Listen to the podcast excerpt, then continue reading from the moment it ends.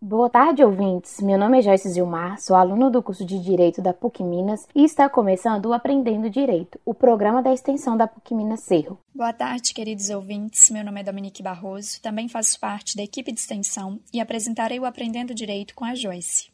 Preciso te fazer uma pergunta, Dominique. Você já recebeu em seu e-mail alguma mensagem com links que você não solicitou? Nossa, Joyce, já sim, e tenho muito medo de abrir esses links. Já ouvi dizer que através deles, criminosos podem infectar computadores com vírus e até mesmo roubar dados pessoais.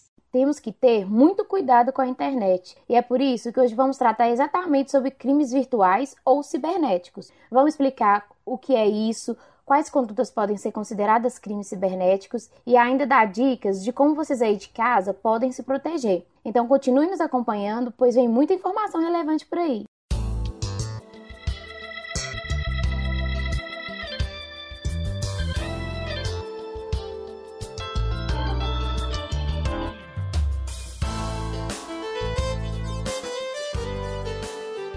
Crimes cibernéticos são golpes aplicados pela internet que buscam roubar dados pessoais, contaminar com vírus os nossos computadores, roubar dinheiro, entre diversas outras possibilidades. Exatamente, Joyce. Esses crimes acontecem de maneira virtual e podem atingir uma pessoa ou várias pessoas ao mesmo tempo. Aqui nós vamos tratar dos principais golpes praticados através da internet. Vamos falar dos links com vírus, do golpe do boleto, da clonagem do WhatsApp e muitos outros. Para começar, vamos falar sobre os links com vírus. Os links são endereços eletrônicos que nos redirecionam para outras páginas quando clicamos em cima. Eles são enviados por criminosos para infectar um aparelho privado ou ainda uma rede de aparelhos. Esses links chegam até as vítimas através das redes sociais, WhatsApp, e-mail ou mesmo por mensagem e SMS de aparelhos celulares. Mas Joyce, com que finalidade esse crime é praticado? Qualquer um sabe criar esses vírus? Esses vírus muitas vezes são criados por estudantes de programação ou por pessoas que têm muito conhecimento sobre tecnologia, é, os chamados hackers. Mas a finalidade podem ser inúmeras, como danificar o sistema dos dispositivos, notebook, celular, tablet, roubar senhas, dados pessoais ou enviar anúncios. Entendi. Então quer dizer que esses tais links podem servir para que o criminoso possa praticar uma série de golpes, não é mesmo? Isso mesmo. Outro caso, Dominique, é o golpe do falso boleto, que acontece quando, depois que o criminoso descobre que a vítima é cliente de alguma empresa ou de algum banco, ele entra em contato com a vítima, fingindo ser funcionário da empresa ou do banco, e diz que vai enviar um boleto com desconto. A vítima acaba pagando esse boleto com valor reduzido, e o dinheiro que era para ser destinado à empresa ou ao banco cai na conta do criminoso. E na maioria das vezes, o criminoso consegue capturar dados pessoais da vítima para elaborar o boleto ou mesmo descobre que ela é cliente de uma empresa ou de um banco específico, capturando essas informações da internet. Muitas vezes, quando a gente preenche cadastros na internet, nem percebemos que estamos permitindo que determinado site tenha acesso aos nossos dados pessoais. Se esses dados vazam e caem nas mãos das pessoas erradas, pode dar nisso, pode dar em crime cibernético. Por isso, ouvinte, quando receber boletos via e-mail ou por outros meios digitais, é muito importante conferir se o boleto foi realmente emitido pelo banco ou pela empresa que consta no boleto. Fiquem atentos. Até lembrei de um caso, Joyce. Em 2018, teve um golpe bem conhecido desse tipo de crime e que foi de grande repercussão. Durante a Copa do Mundo, foram enviados aos fãs de futebol alguns e-mails que tentavam enganá-los com ofertas falsas de viagens gratuitas para Moscou que à época era a sede da Copa do Mundo.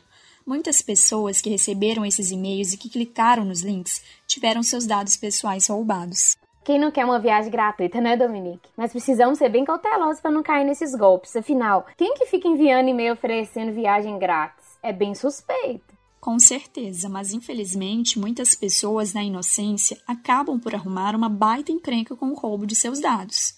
Então, caros ouvintes, cuidado, não acredite facilmente nesses e-mails e propagandas de prêmios. Outro caso que tem se tornado frequente é o golpe de compra e venda. O golpista encontra no portal de classificados uma oferta e entra em contato com o dono do produto fingindo ser um comprador. Assim, o criminoso consegue informações e fotos do item oferecido, cria um novo anúncio para o produto, mas exibindo um preço bem mais baixo.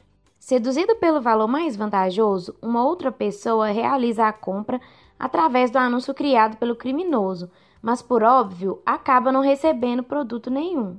Nossa, Joyce, eu tenho vários conhecidos que já caíram nesse golpe, inclusive amigos advogados.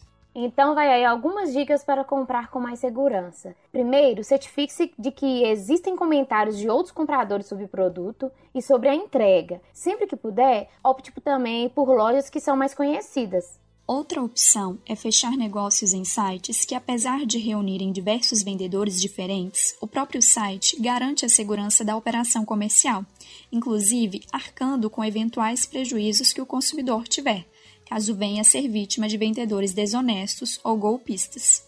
A título de exemplo, citamos sites do Mercado Livre, da Enjoei, da Shopee, entre outros. Lembrem-se que existe uma maior segurança aqui, já que essas empresas estão por detrás das negociações de compra e venda dos produtos anunciados em seus sites. Gostei das dicas que você deu, Joyce, mas tem outro caso que precisamos tratar. É sobre a clonagem do WhatsApp. Você já ouviu falar desse golpe? Já assim, Dominique, nesse golpe, o criminoso copia a conta do WhatsApp da vítima e consegue acessá-la através do seu próprio aparelho, inclusive obtendo os contatos telefônicos da vítima. Assim, fingindo ser o verdadeiro dono da conta, o criminoso começa a pedir dinheiro para os amigos e parentes da vítima. Basicamente, o que acontece é que o WhatsApp da vítima vai parar no celular do próprio criminoso. Ele acessa os contatos telefônicos da pessoa e se passa por ela para aplicar o golpe ou seja, para pedir dinheiro aos contatos da vítima. Mas existe alguma forma de dar mais segurança ao aplicativo e impedir a clonagem, Joyce? Sim, Dominique. Existe uma maneira simples de se evitar isso. O próprio aplicativo tem a opção de segurança.